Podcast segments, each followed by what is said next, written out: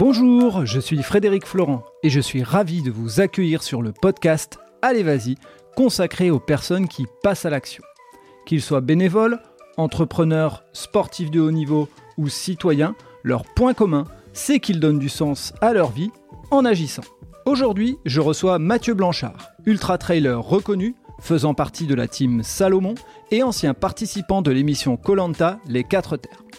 Dans cet épisode, Mathieu nous explique son parcours qui l'a amené sur le tard à découvrir l'ultra trail tout en ayant toujours été un sportif confirmé. Il nous partage comment cette discipline a changé sa vie et comment il fait en sorte de partager sa passion. Nous reparlerons aussi de sa participation à Colanta les 4 Terres, notamment sur le challenge que cela a représenté pour lui. Je vous invite à découvrir cet épisode qui vous montre ce que la détermination permet d'accomplir et qu'il n'est jamais trop tard pour se lancer dans une activité. Très bonne écoute à vous C'est la dernière semaine de l'année et je me lance dans une expérimentation euh, de jeûne complet. D'accord. Euh, et puis c'est une semaine où je fais zéro sport, mais quand je te dis zéro, c'est même pas euh, des abdos à terre, quoi. C'est rien du tout. D'accord. Et je suis dans ma quatrième journée, donc en n'ayant rien mangé là, donc je suis sur sur un niveau d'énergie un peu spécial. Hier, je suis allé marcher un peu dans la rue, euh, j'ai failli euh, tomber à terre, mais euh, ça va, ça tient. Donc voilà, juste te le dire. là. Je... D'accord, d'accord. Et c'est une, une, expérimentation qui est liée à, à une, je sais pas, une, une, épreuve ou quelque chose ou... Ben, en fait, non, c'est de la curiosité. Moi, je suis, bon, on en parlera peut-être dans le podcast, je suis coach et puis je suis passionné par l'optimisation en général du potentiel humain.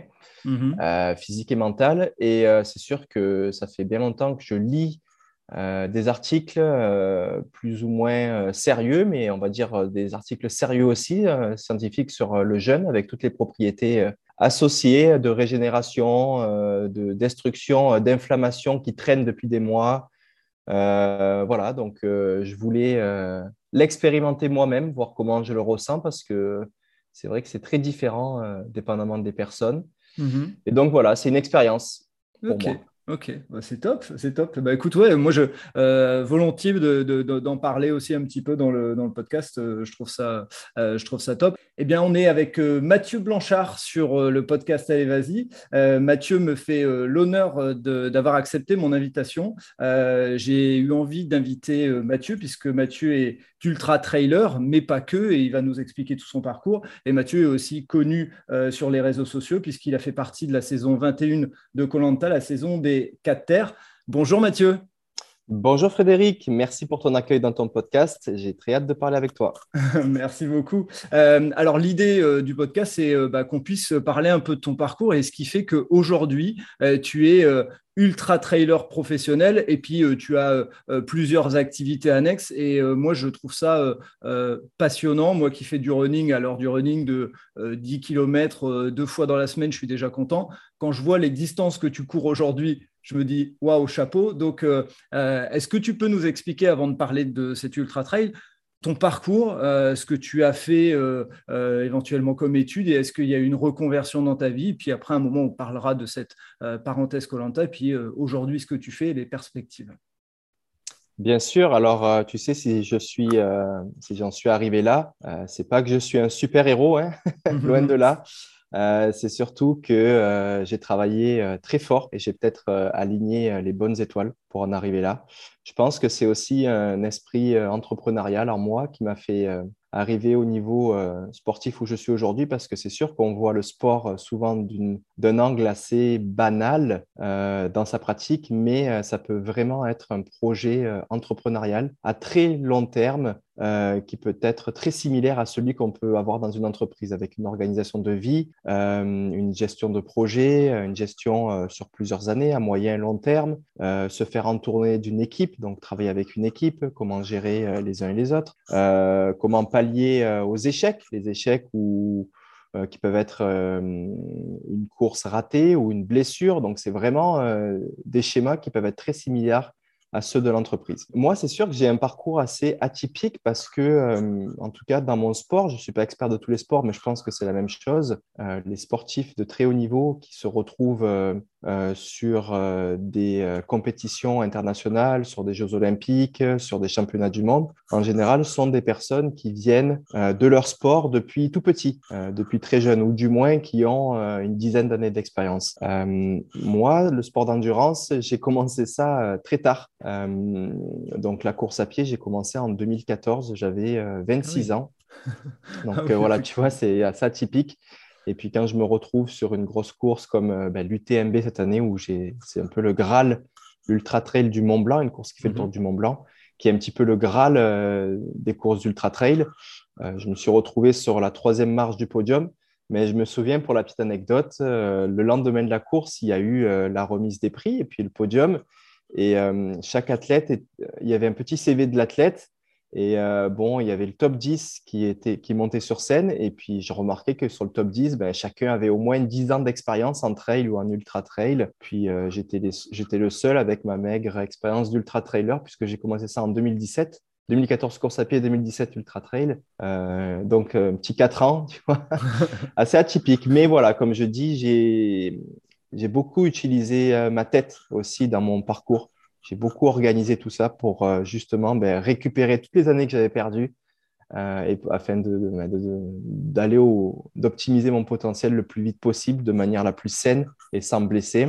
Et euh, donc voilà, c'est un esprit que j'ai depuis tout jeune. Après, moi, si on remonte un petit peu plus dans le passé, j'ai grandi plutôt sur un environnement marin euh, mhm. des parents qui avaient un club de plongée, qui étaient eux-mêmes moniteurs de plongée. Donc, euh, je suis devenu moniteur de plongée assez tôt dans ma vie. J'avais 20 ans à peu près. J'ai d'ailleurs travaillé comme moniteur de plongée pendant euh, quelques mois là, en, mer Rouge, en Corse, dans les Caraïbes. Beaucoup de kitesurf, de planche à voile. Et puis, voilà, je suis de formation ingénieur. J'ai fait une école d'ingénieur dans la ville de Grenoble, Polytech Grenoble, en génie des matériaux, donc une formation assez généraliste. Mhm. Mais euh, voilà, j'ai vite pris conscience que faire du labo ou du calcul euh, derrière un PC, c'était pas trop mon truc.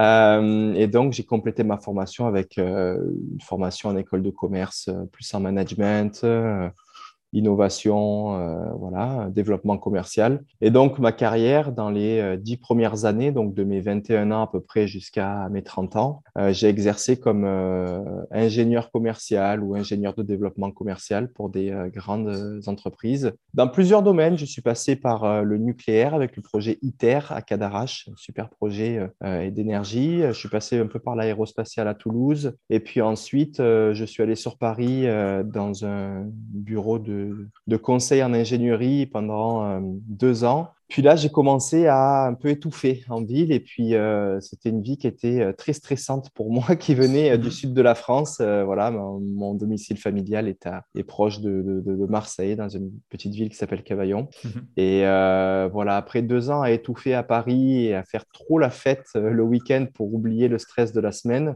j'ai décidé de, voilà, de revenir un petit peu dans ce qui m'animait, c'est-à-dire l'aventure, les voyages. Et j'ai essayé de trouver une opportunité professionnelle d'ingénierie à l'international, dans un milieu un petit peu plus euh, ouvert, un peu plus nature, un peu moins euh, stressant, on va dire, que la vie parisienne. Donc, j'ai postulé pour l'Asie, où j'avais déjà travaillé, euh, où j'avais été à Kuala Lumpur pendant quelques mois. Donc, l'Asie du Sud-Est, un pays qui m'animait beaucoup. Et le Canada, un autre pays qui m'attirait beaucoup de par son ouverture d'esprit et puis les grandes étendues naturelles. Puis c'est le Canada, la première opportunité qui a répondu positivement. Et euh, c'est en 2014 donc, que j'ai pris euh, mes valises et que je, je suis venu m'installer ici. Et donc voilà, euh, pas de kitesurf ici, pas de plongée sous-marine, évidemment. C'est possible. J'ai plongé dans le Saint-Laurent. Hein, L'eau, elle est à 1 degré, mais on voit des choses sympas. Mais c'est dur. Voilà, tu vas pas tous les jours comme quand tu vas plonger dans les tropiques. Le kitesurf, j'en ai fait aussi sur le Saint-Laurent, mais idem, l'eau est froide, un petit peu noire, il y a des courants. Euh, c'est pas, c'est pas comme kiter dans les lagons polynésiens. Donc, euh, je me suis dit bon, il va falloir trouver un sport, un autre sport qui m'anime. Et pour me remettre en forme aussi des deux ans euh, un peu médiocres sur le plan santé que j'avais eu à Paris. et donc, un peu comme tout le monde, hein, qu'est-ce qu'on fait Le plus simple, quand on veut se remettre un peu en forme, perdre un peu de poids, ben, on va courir parce qu'il faut juste des baskets et un short. Et c'est comme ça que j'ai commencé de manière très banale pour ensuite aller sur une vie très atypique, puisque euh, voilà, la course à pied, a... j'ai accroché. Je ne sais pas pour quelle raison, là. C'est, ça a été euh, tout de suite un coup de foudre, là, comme, comme, on peut avoir dans une relation amoureuse. Et euh, là, en 2014, 2014, 15, 16, je fais que des courses sur route. Il faut savoir qu'en Amérique du Nord, on a des super marathons de grandes villes. Donc, j'ai fait mm. tous les grands marathons parce que c'était vraiment génial d'avoir les, les grandes rues privatisé pour nous, donc Montréal, Ottawa, Toronto, Chicago, Boston, New York, Philadelphie, Washington, je les ai tous faits. Wow. Euh, et puis déjà là, euh, tu devais sentir peut-être qu'il y avait une appétence parce que pour enchaîner des marathons, euh, normalement on dit un ou deux marathons dans l'année, c'est déjà pas ouais, mal. c'est ça, c'était deux trois marathons dans l'année, mais ils n'étaient pas back to back l'un derrière l'autre. Hein. C'était quand même, il y en avait au printemps, il y en avait à l'été, il y en avait à l'automne, il y en avait à la fin de l'automne, début hiver, donc c'était assez bien réparti. C'est là que j'ai commencé à prendre euh, conscience que j'appréciais la performance et l'optimisation du mhm. potentiel euh, humain. Donc, euh, ben, sur les courses route, ça se symbolise par ben, la course au temps, finalement, hein, d'un marathon à mhm. l'autre, tenter d'aller améliorer ses temps. Et très vite, j'ai réussi, alors j'avais peut-être un, peu quelques, quelques attributs qui m'ont aidé de, par mon passif de sportif, mais très vite, j'ai réussi à passer sous la barre des 3 heures et jusqu'à descendre mes chronos jusqu'à 2h30. Et donc, c'est là que j'ai vu que j'avais quand même un bon potentiel pour progresser euh, dans ce sport.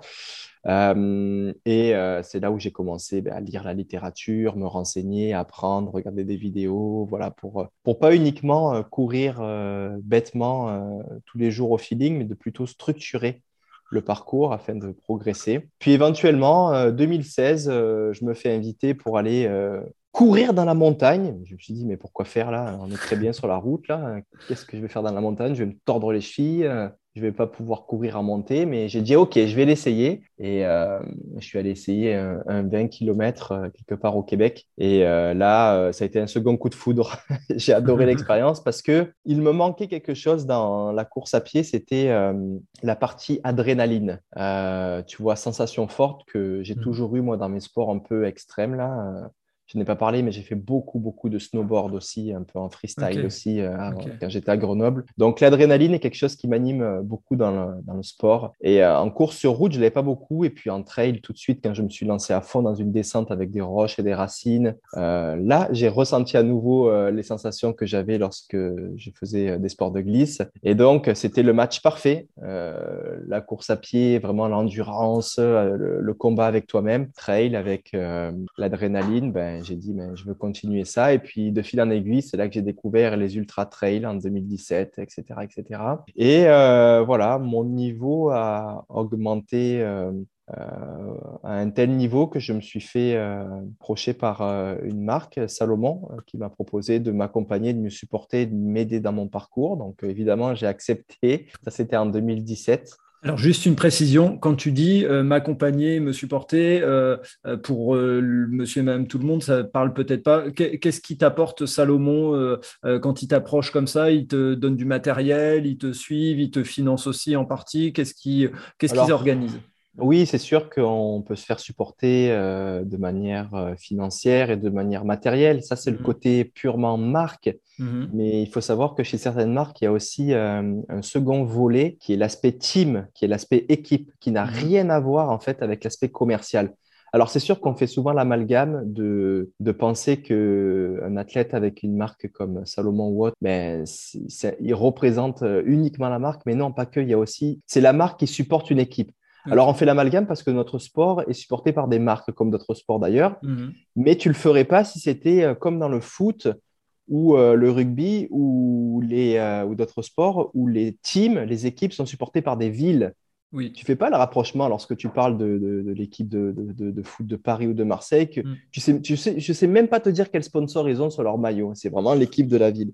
Mais c'est la même chose dans, nos sports. Il y, a, des équipes et donc une équipe va fonctionner de la même manière euh, qu'une équipe de sport collectif. On va avoir accès à tout un réseau euh, d'experts, de managers, de, professionnels de la santé, euh, de fabricants de matériel qui, avec qui tu vas travailler pour développer ben, le futur produit et puis des prototypes pour toi. Euh, voilà, et puis aussi avec euh, dans l'équipe, tu échanges avec tes pairs, là, les mhm. anciens, les experts coureurs, qui vont t'expliquer comment eux structurent leur année, comment ils en sont arrivés là sur plusieurs années, comment ils s'entraînent plus spécifiquement dans les montées, dans les descentes, l'altitude, la chaleur. Donc voilà, tu accèdes à tout un réseau qui fait que tu vas progresser beaucoup plus vite parce que tu es tout de suite avec des experts dans le domaine. Et, et donc, c'est ça, j'ai je suis rentré assez vite dans le. Il y a plusieurs niveaux là, dans, les, dans, les, dans les marques. Disons qu'il y a trois niveaux là, dans les principales marques. Tu vas avoir euh, en bas de la pyramide euh, les, les, ambassadeurs de la marque qui, eux, mhm. voilà, vont plutôt euh, représenter l'aspect matériel. Ensuite, tu vas avoir les teams nationales, donc par pays, euh, France, Espagne, Italie. Donc moi, j'ai intégré la team Canada assez vite à la fin de l'année 2017. Ils m'ont testé toute l'année 2017, puis ils ont dit, OK, on aime bien ta personnalité et ton, ton potentiel. Alors, il faut savoir mhm. qu'il n'y a pas que la performance qui comptait, il y a aussi l'aspect personnalité, que tu vas véhiculer comme valeur, les histoires que tu vas raconter autour de tes courses. C'est très, très important pour pour les marques. Et donc, euh, c'est quelque chose qu'ils ont apprécié chez moi et en fin 2017 m'ont proposé ben, l'opportunité de rentrer euh, dans le team national Canada, donc ce que j'ai évidemment accepté. Et puis, euh, puis voilà, après 2017. Et là, tu es toujours, tu es toujours salarié d'une entreprise ou plus du tout, tu te consacres à 100% au, trail dans ce, à ce moment-là, en 2017-2018 alors, la réponse est oui, je suis encore salarié d'une entreprise. Euh, mais la raison euh, est plus euh, une raison d'équilibre de vie mhm. plus que financière. Aujourd'hui, si je décidais d'aller 100% dans le trail avec tous les partenaires d'aujourd'hui, je pourrais vivre de ça. Mais voilà, c'est vrai que quand on s'entraîne, c'est très prenant. Mm. mentalement et, c'est très difficile de déconnecter. Euh, de notre sport. Et on mm. y met beaucoup euh, d'énergie et de pensée. Et puis quand ça va pas, qu'il y a un entraînement qui, qui, passe mal le matin ou une début de blessure, d'inflammation, tout de suite, ça va prendre de grosses proportions et de l'ampleur qui fait qu'on va pas être bien. Et puis, ça va être une tourmente et un cercle vicieux qui fait que ben, ça peut vraiment aller loin jusqu'à euh, euh, ben, perdre le goût du sport ou se blesser encore plus. Donc, l'idée, c'est de trouver un équilibre ou en tout cas une manière de déconnecter de notre sport. Et moi, aujourd'hui, mon équilibre, ben, c'est de, voilà, de continuer à travailler pour euh, une entreprise qui me passionne. Donc, jusqu'à 2019, j'étais encore ingénieur dans un bureau à faire voilà, du développement commercial et puis quelques calculs pour euh, le domaine de l'énergie euh, au Québec, des centrales thermiques. Mais euh, c'est fin 2019 où j'ai décidé de, quitter le monde de l'ingénierie, du bureau mhm. et de son organisation assez cadrée, hebdomadaire, 8 heures, 18 heures tous les jours, pour aller dans une autre entreprise. Donc évidemment, il me fallait une entreprise qui évolue dans le domaine de la course à pied. Bien sûr. L'entreprise que j'ai choisie, c'est la Clinique du coureur. C'est une entreprise qui est aujourd'hui mondialement connue pour en fait, ils font de la, on fait de la, de la formation sur euh, la prévention et le traitement euh, des blessures chez le coureur pour les professionnels de la santé. Parce qu'il faut savoir que les professionnels de la santé, les kinés, les physios, les ostéos, les médecins du sport, ont tous des formations assez euh, et mhm. puis nous, on complète leur formation avec vraiment la spécificité course à pied. Voire même, on met à jour leurs connaissances parce que même s'ils ont appris euh, euh, dans le domaine de la course à pied durant leur formation, mais la science évolue. Euh, il y a des milliers d'articles qui sortent tous les mois. Et donc nous, on fait le travail justement de synthétiser, vulgariser, rassembler, trier ces articles et ensuite les transformer en formation pour eux. Donc la clinique du coureur a la particularité d'être une entreprise qui n'a pas de bureau. qu'il n'y a pas d'horaire, qu'il n'y a pas de vacances. Donc, euh, c'était totalement un, voilà, mode de travail, une organisation adaptée à moi parce que j'aime aller m'entraîner quand euh, j'en ai envie. Et parfois, j'ai envie d'aller m'entraîner à 10 heures du matin, parfois, j'ai envie d'aller m'entraîner à 6 heures du matin, parfois euh, la semaine, parfois le, week-end. Donc, c'est vraiment aléatoire. Et donc, ben, j'écoute mon corps quand j'ai ma tête, quand j'ai envie d'aller m'entraîner. Et les temps morts entre deux entraînements ou entre deux jours qui vont représenter de nombreuses heures, mais c'est là où je mmh. vais euh, déconnecter de la course pour me concentrer plus intellectuellement sur, euh, sur mes activités avec euh, la clinique du coureur. Donc voilà, c'est un équilibre que j'ai trouvé aujourd'hui. j'ai jamais été autant heureux et épanoui qu'actuellement. Alors c'est sûr que ça a été difficile lorsque j'ai quitté mon travail d'ingénieur. Mmh. puisque voilà, il y a quand même un peu le, statu quo et puis le, la vision euh, de la carrière euh, française qui me collait encore à la peau, euh, qui était un peu mhm. ancrée en moi. mais aussi encore les connexions que j'avais avec la France, avec ma famille, mes amis, qui voyaient ça pas forcément d'un œil très positif. voilà, c'est ah, tu as fait des études pendant cinq ans, tu mhm. gagnes très bien ta vie, nanana, nanana, c'est pas, pas bien ce que tu fais. Voilà. Et puis de notre côté, euh, merci euh, l'Amérique du Nord et le Québec qui, eux, étaient plutôt, mais go, si, ce que tu, si c'est ce que tu penses qui va être bon pour toi, vas-y, fonce, go, on t'encourage. Donc, euh, voilà, c'est là où j'en suis à peu près aujourd'hui. Ok. Et, juste, alors pour une parenthèse, parce que euh, quand tu nous dis que tu as quitté euh, en, 2019, pendant l'année 2019, euh, j'ai ton palmarès sous les yeux, tu gagnes quand même un nombre de courses impressionnant, des 45-50 km, des 111 km où tu finis deuxième. Enfin voilà, donc tout en étant salarié, tu as une activité sportive intense et en plus performante. Donc, tout à fait mais c'est justement là, Frédéric, en 2019, avec ses résultats, euh, ça a été un peu euh, l'étincelle. C'est là que j'ai pris conscience que j'avais un potentiel pour aller euh, vraiment dans les plus hautes sphères de mon sport. À ce moment-là, j'avais exactement 30 ans en âge.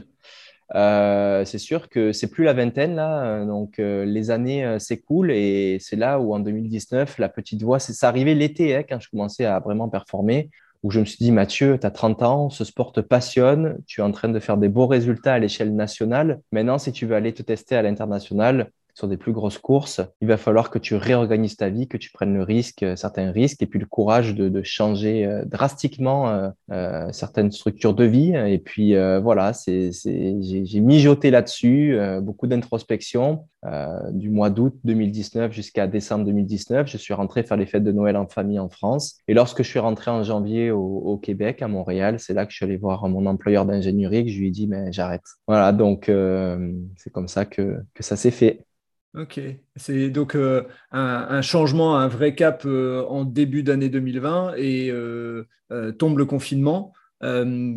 Au moment où tu prends ta décision par rapport au confinement, est-ce qu'il y a, est-ce qu'il y a un, doute qui se met dans ta tête ou tu te dis au contraire, c'est peut-être un, signe qui vient encore plus appuyer le fait qu'il y a un vrai changement chez moi? Alors, ça a été, pour la, petite histoire, ça a été assez tragique pour moi, la suite de l'histoire. Mhm. En tout cas, pour moi, ça a été tragique. C'est sûr que quand on ne le vit pas, on peut se dire, ah, c'est rien, mais pour moi, ça l'a été. Ça a été très dur. Mhm. Alors, euh, juste, on va redécaler d'un an. Euh, j'ai fait une erreur dans mon propos. C'est euh, en 2018 que j'avais eu aussi de bons résultats et que j'avais décidé de quitter. C'est janvier 2019 que j'ai quitté mon, bureau. Voilà.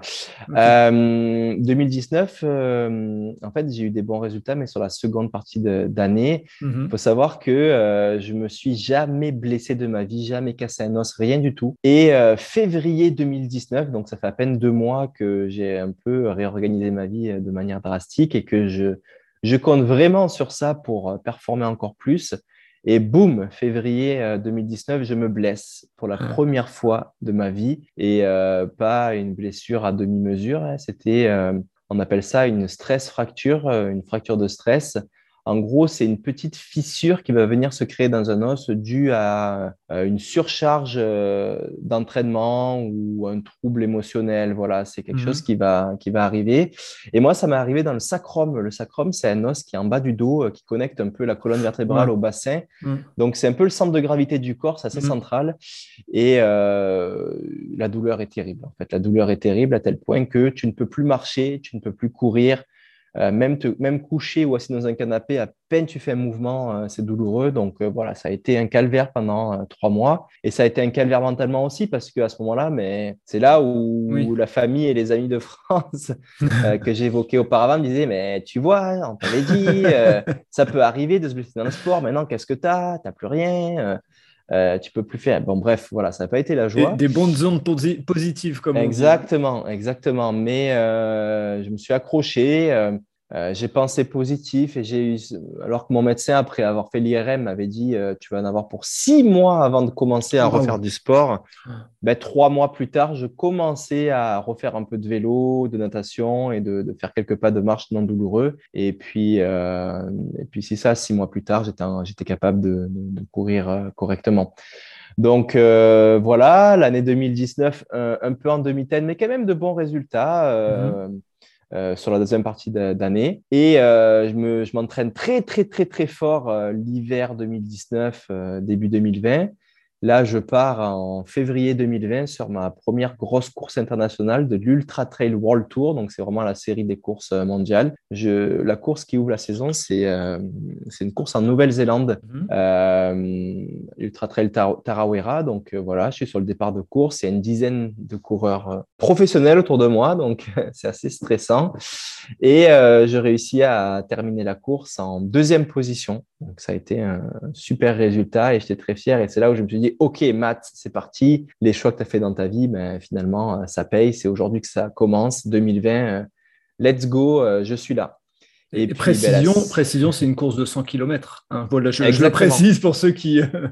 C'était un, un 102 km pour un 3500, 4000 mètres de dénivelé à peu près. Pas trop technique, assez rapide. Et puis euh, voilà, j'ai réussi à bien me positionner. Et puis c'était de bon augure pour la suite. Sauf que la suite, euh, tu l'as déjà teasé, mais début mars 2020, euh, voilà, monsieur et madame les humains, euh, terminez vos vies classiques, terminez les restos, terminez vos sports, restez chez vous et puis taisez-vous. Alors que moi, j'avais une saison de course internationale au programme assez intéressante pour moi et pour le développement de ma, ma carrière sportive. Puis voilà, et on reviendra dessus, on reviendra dessus juste après. Euh, moi, je voulais juste faire une parenthèse justement parce que ça euh, m'intéresse de, comprendre le cheminement par rapport à Colanta, puisqu'il a été diffusé en août 2020 et on sait que c'est tourné bien en amont. Euh, ta candidature, elle a eu lieu quand et le tournage, il a eu lieu quand pour comprendre un petit peu parce que je suppose euh, qu'une aventure Colanta, elle impacte aussi un petit peu le, corps. Donc, il y a aussi toute cette réflexion peut-être que tu as dû mener.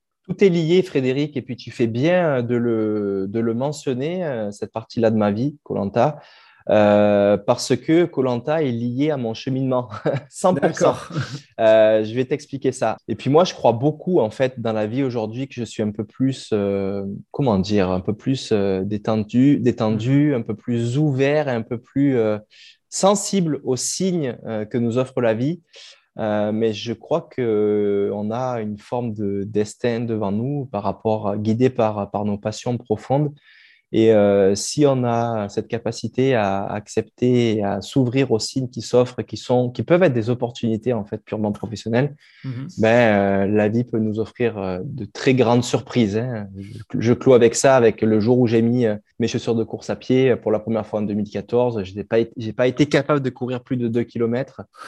jamais j'aurais pensé tout ce que la course à pied m'a apporté aujourd'hui en termes de bonheur, d'épanouissement de vie, de rencontres, de valeurs, de projets euh, de, remise aussi. De, j'ai réussi à lever des fonds pour des fondations. c'est incroyable tout ce que la course à pied m'a, m'a apporté. Jamais j'aurais, j'aurais imaginé ça. Mais c'est vraiment cette capacité à écouter, à écouter les signes qui m'a amené là. Et donc, les signes, on était en 2019. Je me suis blessé, je l'ai dit auparavant. Je suis dans mon canapé à Montréal, euh, à, voilà, un peu déprimé en quelque sorte. Et euh, voilà, je découvre je, sur les réseaux sociaux d'un ami le, le, le, casting de Colanta qui ouvre. Et comme j'ai vraiment rien d'autre à faire dans mon canapé, je me dis, mais pourquoi pas? Tiens, je vais postuler. Je n'avais jamais postulé à ça. Je regardais un petit peu l'émission plus jeune, mais c'est sûr qu'en étant à Montréal, je l'avais plus regardé depuis, euh, depuis de nombreuses années, on va dire depuis 6, 7, 8 ans à peu près. Donc, je ne savais plus trop comment avait tourné l'émission, mais en tout cas, il me demandait trois questions. Ça m'a pas pris trop de temps. Euh, j'ai répondu aux trois questions. On était en mars 2019, un mois après ma blessure. Et il s'est avéré que euh, ben, ils m'ont répondu. Oh, votre profil est intéressant, on aimerait pousser un petit peu plus loin. Donc voilà, un appel, deux appels, trois appels, ils creusent un peu plus. Il me demande de venir euh, à Paris une première fois, une deuxième fois, une troisième fois. Donc là, je me dis, ça va le faire, c'est bon. Normalement, euh, après tout, après tout ça, après à peu près six mois de, casting et d'échange, ça devrait le faire. Mais euh, voilà, comme je te disais, je me suis bien réparé durant l'été. J'ai commencé à remettre des gros volumes de courses. Et là, je me suis dit, je vais sauver ma saison en allant faire la Diagonale des Fous en octobre à l'île de la Réunion Donc, j'ai vraiment mis toutes les billes dans mon sac pour cette course. c'est une course qui fait 160, un peu plus de 160 km et 9 9000 mètres de dénivelé dans un terrain ultra, ultra technique. C'est pour ça qu'on l'appelle la Diagonale des Fous. Son vrai nom, c'est le Grand Raid, hein, mais son petit nom, là, c'est la Diagonale des Fous. Personne n'en ressort indifférent de cette course. Elle est extrêmement difficile. Et donc, voilà, beaucoup de focus sur cette course. Je prends mon avion, je vais à l'île de la Réunion deux semaines avant la course. Donc la première semaine, euh, je repère le parcours au complet, je me motive, j'ai des super sensations. Je commence à faire ma tournée médiatique aussi parce que là-bas, c'est quand même la course euh, phare. C'est même euh, un jour férié pour eux, le jour de la course. Donc je fais ma tournée médiatique. J'ai clairement la possibilité d'aller chercher un podium de par ma motivation et mon, et mon niveau actuel. Et deux jours ou trois jours avant la course, je reçois un appel de la production de Colanta qui me dit Mathieu, demain, tu dois prendre ton avion, ça commence. Euh, voilà, on t'en dit pas plus. Mais euh, donc là, je dis, mais non, mais j'ai ma course dans trois jours. Là, euh, laissez-moi trois, quatre jours, quoi, le temps de, faire ma course. Puis j'arrive. Quoi. Non, non, non, c'est demain, là, on te prend ton avion île de la Réunion, Paris, tu viens à Paris et puis on gère la suite, tu verras. Parce que c'est ultra confidentiel, tu sais rien jusqu'au bout, tu sais même pas où tu vas. Bon, il s'avère que je suis parti au Fidji après, mais ça, je ne le savais pas à ce moment-là. Et donc, euh, voilà, j'ai quitté euh, l'île de la Réunion, cette course un peu discrètement en mode sous-marin parce que je n'avais pas trop préparé mon alibi et mon excuse. mais c'est sûr que quelques semaines après, quand j'ai rallumé mon téléphone, parce qu'évidemment, il m'a pris mon téléphone, j'avais quelques messages dans ma boîte, mais Mathieu, t'es où? On t'a pas vu au départ de la course. Quoi.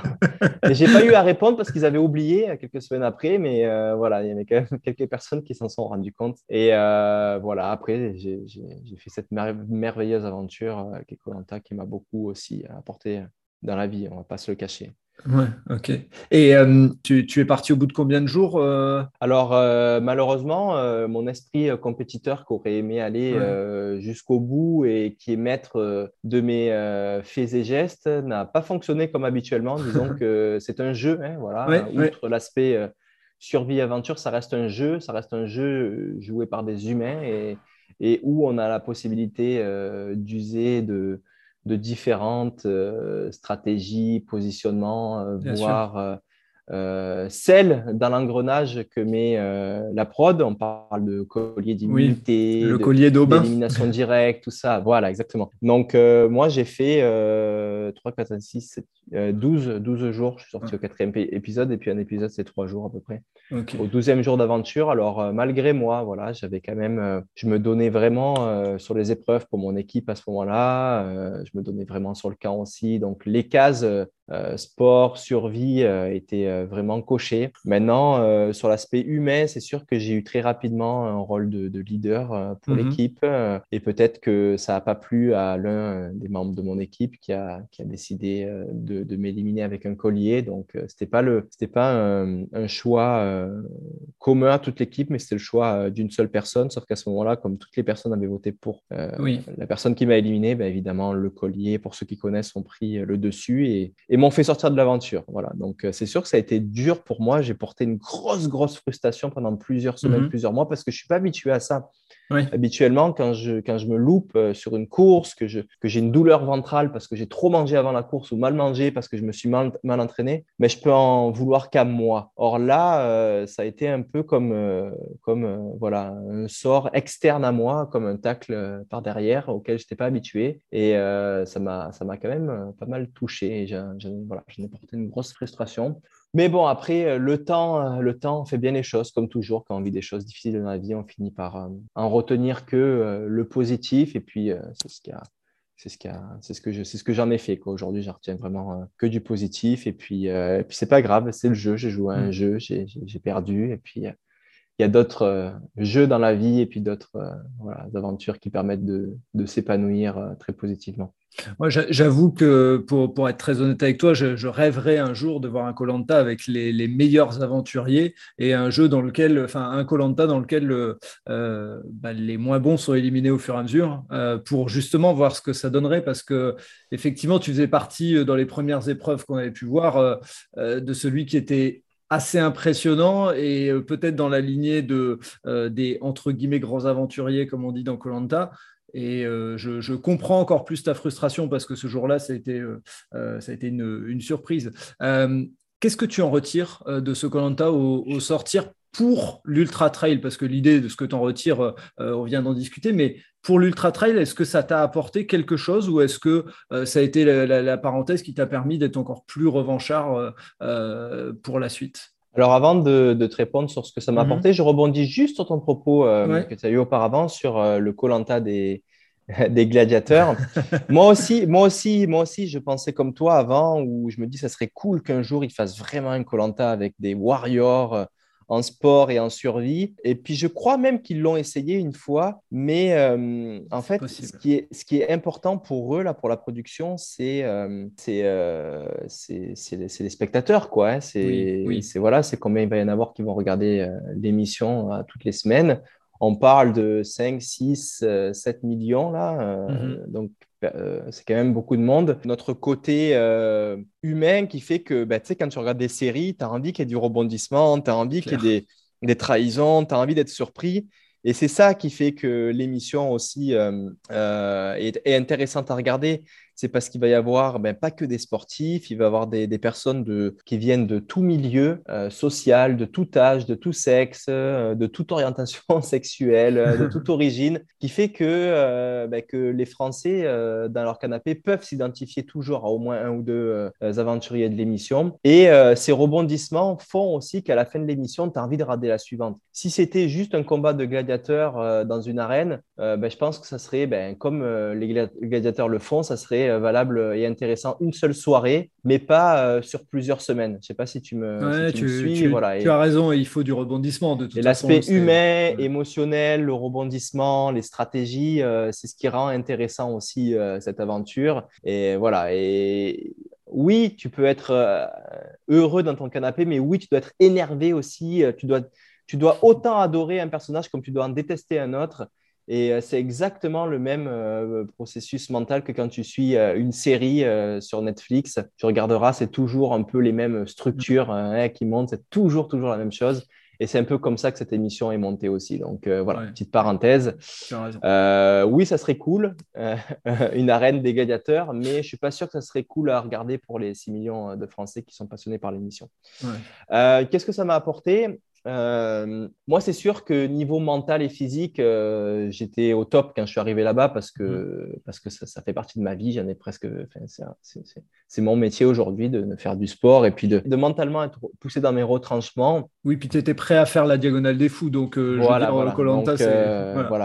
Après, c'est sûr que j'ai quand même été challengé sur, sur la déprivation de, de sommeil et sur mm. la déprivation de nourriture. voilà, il faut savoir qu'avant Colanta, je faisais déjà un peu du jeûne intermittent. Euh, donc, je connaissais un petit peu à très court terme les sensations de ne pas trop manger parce que je m'entraîne comme ça pour, pour travailler aussi sur euh, ma filière euh, cétogénique, donc de mhm. brûler des graisses plutôt que des glucides, plutôt que des sucres. Et là, il faut savoir qu'on a gagné notre premier confort, donc nourriture, après six jours à peu près. Donc, on n'a rien mangé pendant six jours à part, à part des, petites pâtes de, de crabe.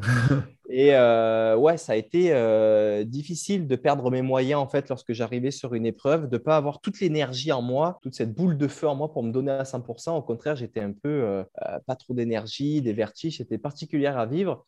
Et tu ajoutes à ça la déprivation de sommeil, parce que la nuit, quand il y a tempête de vent, qu'il pleut, il faut savoir qu'il faisait très froid, il pleuvait, il y avait du vent, tu dors sur du sable humide, qu'après avoir roulé trois fois dessus, il est dur comme du béton, enfin c'est l'enfer, tu dors pas de la nuit, euh, tu as très très froid, et euh, donc déprivation de sommeil plus euh, déprivation de nourriture va faire tomber tous les masques, tous nos masques qu'on a dans la société, on se dit comme ci, comme ça, moi je suis directeur, moi je suis ci, moi je suis là, moi je suis le champion de ci, moi je, je connais tout dans la vie, en fait, tout d'un coup, tous les masques tombent et on devient vraiment notre, notre moi euh, profond. Et les émotions sont mis en, sont mis en, sont vraiment euh, ben, poussées, quoi, exacerbées. Et c'est très, très intéressant à vivre ces moments-là d'un point de vue humain. Et moi, c'est ce que je retiens le plus. C'est l'aspect humain où, quand un groupe d'humains ont tout leur masque à terre et leurs émotions euh, à fleur de peau, ça fait des interactions qui sont vraiment puissantes et intéressantes. Ça m'a marqué, c'est le moindre truc un peu euh, triste ou quelqu'un qui va te prendre dans ses bras va te faire pleurer, tu vois, ou dans un autre sens, une blague euh, à peine drôle va te faire rire aux éclats. Et, c'est des émotions, des émotions qu'on vit moins dans une dans nos sociétés un peu de masques structurés, euh, carrés, aseptisés, où euh, voilà, on est sur une courbe émotionnelle qui est à peu près plate, une légère sinusoïde, mais on ne part pas dans les extrêmes là, à part dans les moments les plus euh, tragiques ou les plus fous, mais il reste quand même très très ponctuel dans une année. Et là, on le vit presque à tous les jours. Et moi, ça m'a vraiment marqué. Et voilà, c'est ce que j'en retiens le plus. Et aujourd'hui, j'essaie dans ma vie de garder un peu ce souvenir de de cette possibilité de vivre de manière euh, très authentique, très spontanée, très franche et, euh, et puis avec les autres. Et je continue à tenter de le de le d'exercer un peu cette, cette particularité là au jour le jour avec mon entourage lui-même et euh, ça fait des interactions beaucoup plus voilà beaucoup plus vraies avec beaucoup plus d'émotions et j'adore ça. Donc peut-être que Colanta a été l'inhibiteur de cette prise de conscience ben, c'est top. Et, donc, euh, euh, parce qu'il ne nous reste pas énormément de temps et qu'on va essayer de s'engager dessus, euh, dernièrement, sur les réseaux sociaux, j'ai vu passer la bande-annonce de ton film Confiné. Est-ce que tu peux nous, nous parler un petit peu de ce que c'est? Parce que je trouverais dommage de ne pas avoir le temps d'en parler, alors que la bande-annonce m'a donné envie et j'avoue, euh, j'ai dit, je fais le podcast et je regarderai euh, la vidéo, je l'achèterai en, location sur, Vimeo parce que je voulais pas être un peu transgressé dans ce que j'allais dire. Euh, est-ce que tu peux m'expliquer un petit peu ce que c'est, expliquer aux auditeurs, aux auditrices ce que c'est ce film confiné? Bien sûr. Euh, donc, euh, déjà, je, effectivement, je te recommande vraiment euh, de regarder le film parce que ça complétera un petit peu plus mon profil sur ce que je, présente aujourd'hui parce qu'en une heure, c'est difficile de, tout raconter. Puis tu vas justement, ce que je viens de dire par rapport à Colanta, tu vas voir plus qu'une performance. Tu vas voir un groupe d'humains euh, qui s'entraident, euh, qui sont dans une situation très difficile, où les masques tombent et où il y a beaucoup d'émotions. Et donc, c'est exactement ce que je viens de dire. Et puis, ce film retranscrit bien ça. Euh, il faut savoir que moi, j'aime beaucoup, je l'ai dit en, début d'échange, la performance, le potentiel, l'optimisation du potentiel dans, dans, les courses. Voilà, c'est quelque chose qui m'anime aujourd'hui, qui m'animera peut-être moins plus tard lorsque je vieillirai et que je serai plus très capable de courir vite. Mais il y a aussi quelque chose qui m'anime énormément et je dirais que c'est même 50-50, 50% hein, performance et 50% plus euh, aventure. Voilà, j'aime ça, euh, j'ai découvert ça il y, a, quelques temps. La possibilité ben, d'organiser euh, mes propres courses, mes propres aventures, donc hors cadre de course, tout en courant, dans des montagnes, dans des déserts, dans des villes, peu importe. Mais l'idée, ça va être d'aller faire une aventure où euh, je vais raconter une histoire. Voilà, c'est très très important pour moi les histoires. Je suis un petit enfant euh, qui adore les histoires, euh, Père Castor, et puis les parents et les grands-parents qui te racontent des petites histoires au bord du lit pour t'endormir euh, quand tu étais jeune. Mais moi, c'était vraiment mon truc. Et aujourd'hui, je me fais le devoir et le projet et l'objectif euh, principal de vie euh, que moi, ma retraite, c'est pas mon but, c'est pas de travailler comme un malade pour remplir mes comptes en banque et puis être un, un retraité riche, mais plutôt un retraité riche d'histoire. Et je veux être capable, voilà, de de raconter beaucoup d'histoires à mes petits-enfants ou quand je serai un papy, mais des histoires, pas des histoires des autres, mes propres histoires. Euh, et donc, ben, je tente de les collectionner. Et Confiné, ça a été euh, la première grosse histoire que j'ai racontée. J'en ai fait d'autres plus petites auparavant, plus d'une journée, mais voilà, Confiné, c'est la grosse histoire. Pour te la raconter en quelques lignes, Confiné, ça commence en mars 2020 et c'est pour ça que le film s'appelle Confiné, mm-hmm. parce que c'est grâce au confinement que j'en suis arrivé à faire ce projet. Si j'avais pas fait, euh, si j'avais pas été confiné, que mes courses n'avaient pas été annulées, ben, je serais allé faire une course en août qui aurait été l'UTMB et j'aurais pas fait euh, l'aventure qui est retranscrite dans ce film. Alors on est en mars 2020, je commence à aller courir dehors euh, dans Montréal et puis là tu verras les images, c'est assez dingue. On est dans une méga city, là, une méga ville avec les skyscrapers, les, les, gratte-ciel comme à New York. Et il n'y a personne. Alors qu'en ville, ici, 24 heures sur 24, tu as des voitures qui passent, des pompiers, des polices, euh, il y a tout. Sauf que là, euh, j'étais sur les plus grosses avenues, l'équivalent de la 5e avenue euh, à New York. Mais là, c'est voilà, plus grosse avenue de Montréal. Et puis, j'étais capable de la courir sur 3, 4, 5 km tout seul en plein milieu. C'était hallucinant. Donc, j'ai décidé de, de de travailler avec un cinéaste local qui s'appelle Jérôme Binette, qui est un cinéaste de grand talent, pour prendre des images de, ça, parce que c'était assez historique pour moi. Donc, on a fait des super images et on voulait juste faire au début un petit film de trois minutes pour retranscrire ces images-là. Mais de fil en aiguille, euh, avec Jérôme, euh, j'ai commencé à lui évoquer l'idée de, faire une grosse aventure en août, de parcourir le GR A1. Donc, GR, ça veut dire grande randonnée. C'est mhm. des, des sentiers qui sont labellisés par la Fédération française de randonnée. Il y en a beaucoup, beaucoup en Europe, en France, en Corse, le GR20 qui est bien connu. Et puis au Canada, il y en a un seul, il s'appelle le GR A1, c'est pour ça qu'il est numéroté numéro 1. GR, donc Grande Randonnée, Amérique, numéro 1. Et il se situe au Québec. Ça tombait bien parce que c'était difficile de passer la frontière. Euh, et puis voilà, il faut, faut, dire que j'avais été inspiré par des gars comme Kylian Jornet qui avait fait des, des mhm. records, et puis François Den sur les GR dans les Pyrénées, en Corse. Euh, voilà, donc je me suis dit, moi aussi, je veux en faire un. Je ne sais pas quelle histoire va sortir autour de ça, mais je veux le faire. Ce qui est sûr, c'est que je veux faire ce GR. Il fait 650 km. Il traverse toute la Gaspésie, qui est une merveilleuse région naturelle du Québec. Je veux faire ça le plus vite possible. Et l'histoire qui en sortira, ça sera l'histoire qui en sortira. Et euh, voilà, de, fil en aiguille, je me suis entraîné euh, très fort.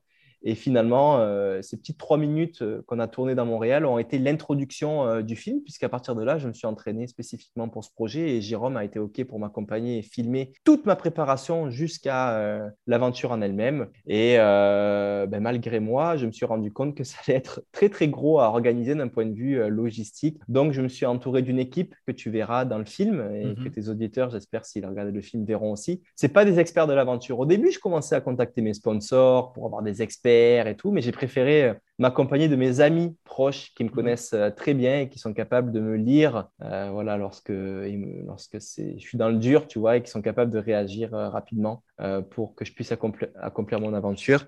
Et il faut savoir que ces amis-là, j'ai plusieurs groupes d'amis à Montréal, mais j'ai pioché un ami dans chaque groupe d'amis.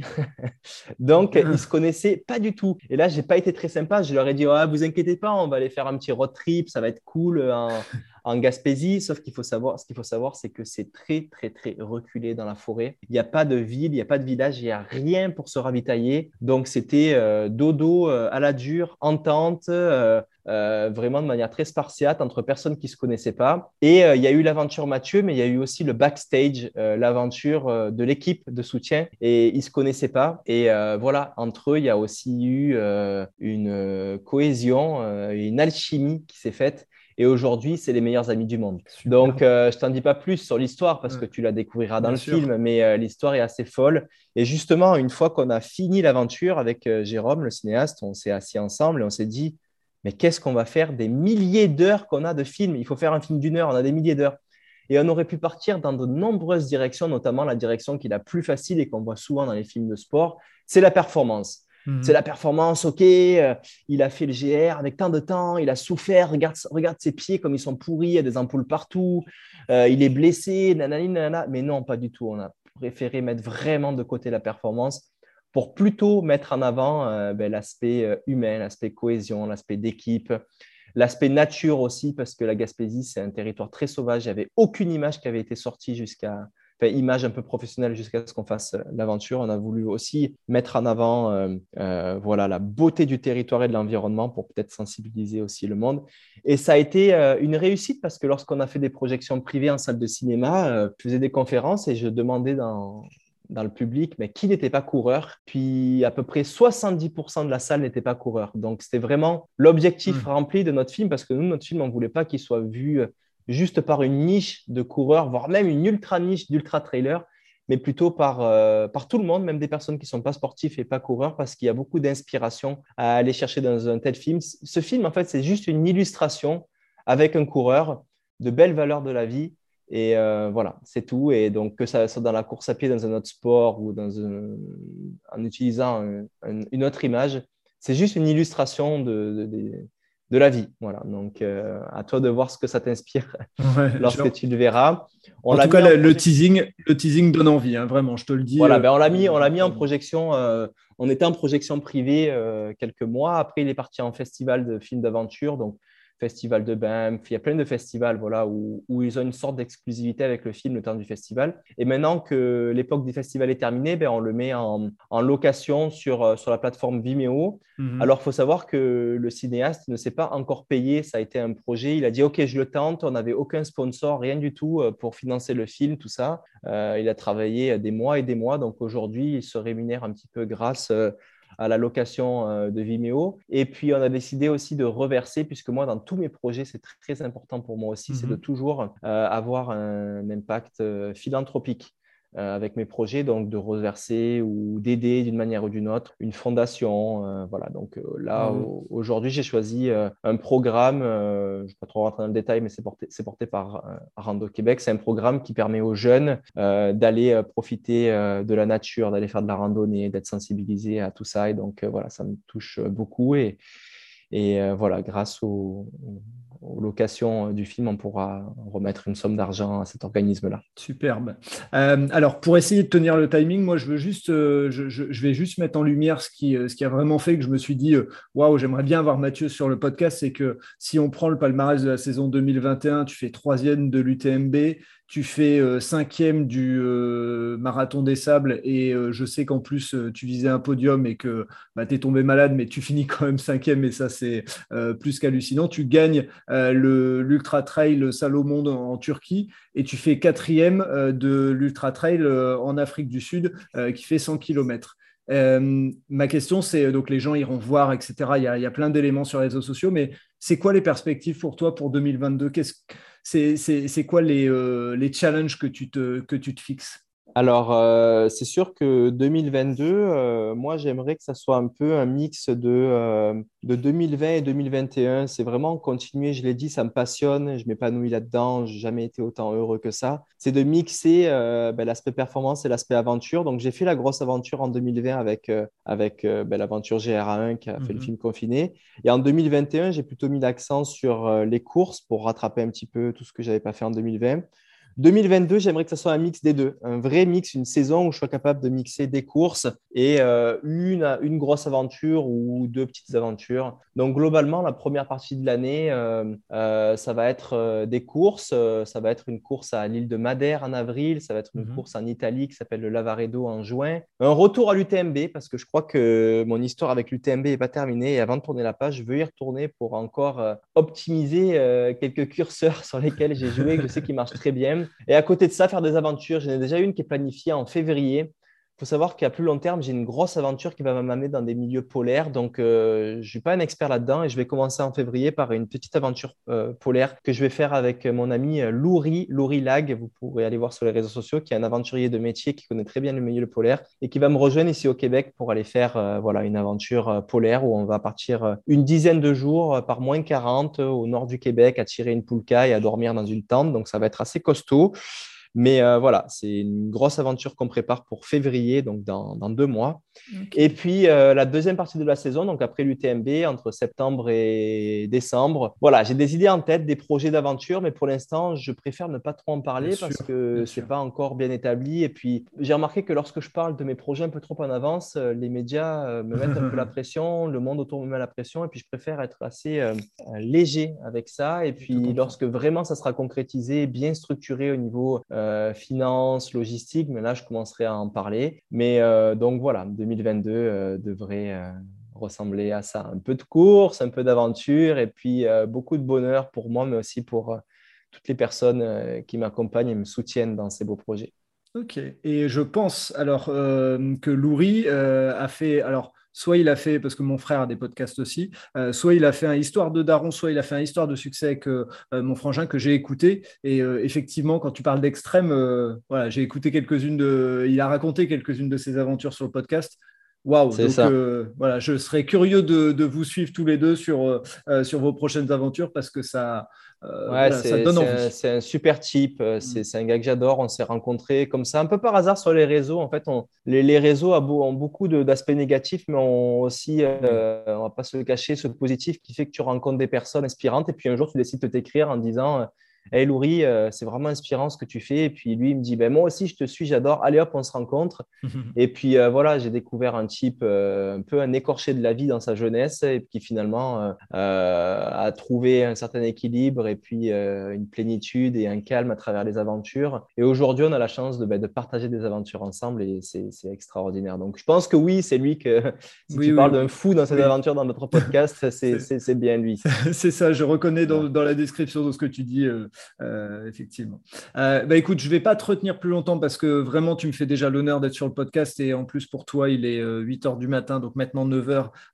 donc vraiment, merci de t'être levé si tôt. J'ai envie de te dire bon courage pour la diète que tu es en train de tester actuellement, dont on parlait juste avant de démarrer l'enregistrement. Tout à fait, Frédéric. Ben, merci beaucoup pour ton accueil. Et puis, je ne sais pas comment était mon ton de voix, je me sens euh, très calme. Peut-être que mes, propos étaient un peu mélangés aussi, mais il faut savoir que je suis en test là pendant mm. une semaine, la dernière semaine de décembre, sur un jeûne complet. Euh, donc, je ne mange rien pendant une semaine. Euh, j'ai lu beaucoup par rapport à ça et je vois de tout. et donc, voilà, c'est comme ça que je fonctionne aussi. Des fois, j'ai envie d'expérimenter sur moi ce que ça fait. Là, je suis à mon quatrième jour aujourd'hui euh, de jeûne. J'ai Rien que pour ça, je dis bravo. Euh, je vais aller à 7, une semaine, ça tombe rond. Je ne sais pas pourquoi une semaine, ça pourrait être 5 jours, 8 jours, mais une semaine, ça tombe rond. Donc, on va aller à 7 jours. Encore 3 jours à partir de demain.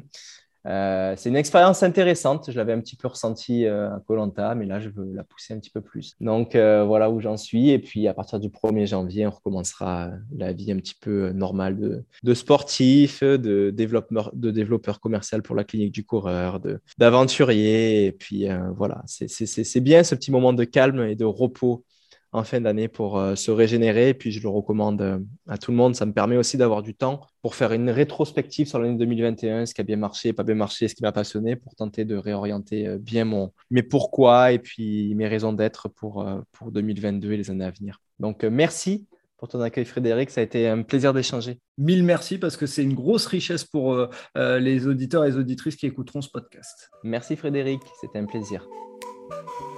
Et voilà, c'est terminé pour ce nouvel épisode. J'espère que vous avez apprécié cet échange avec Mathieu, et pour en savoir plus, rendez-vous sur les notes du podcast. Si vous avez aimé cet épisode, n'hésitez pas à vous abonner et à parler du podcast autour de vous. Vous voulez faire une bonne action pour le podcast? Vous pouvez laisser un commentaire et une note sur Apple Podcast ou vous pouvez mettre 5 étoiles sur Spotify ou sur l'appli Acast. Ça aide à faire connaître le podcast. Je vous dis à vendredi pour un prochain épisode d'Allez Vas-y, et d'ici là, portez-vous bien.